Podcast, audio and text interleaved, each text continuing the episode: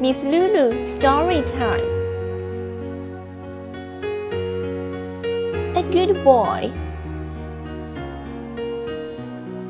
Little Robert asked his mother for two cents. What did you do with the money I gave you yesterday?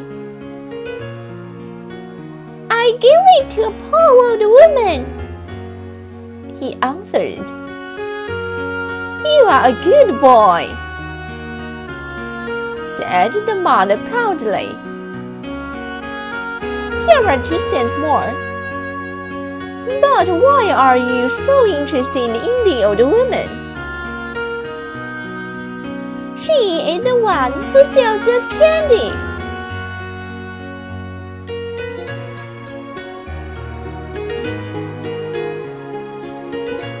Lulu 老师。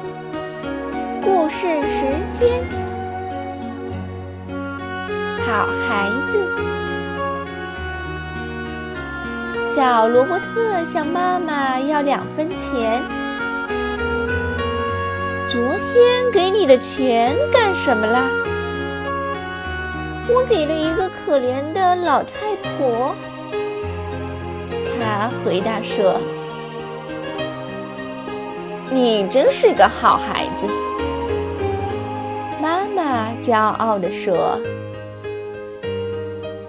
再给你两分钱。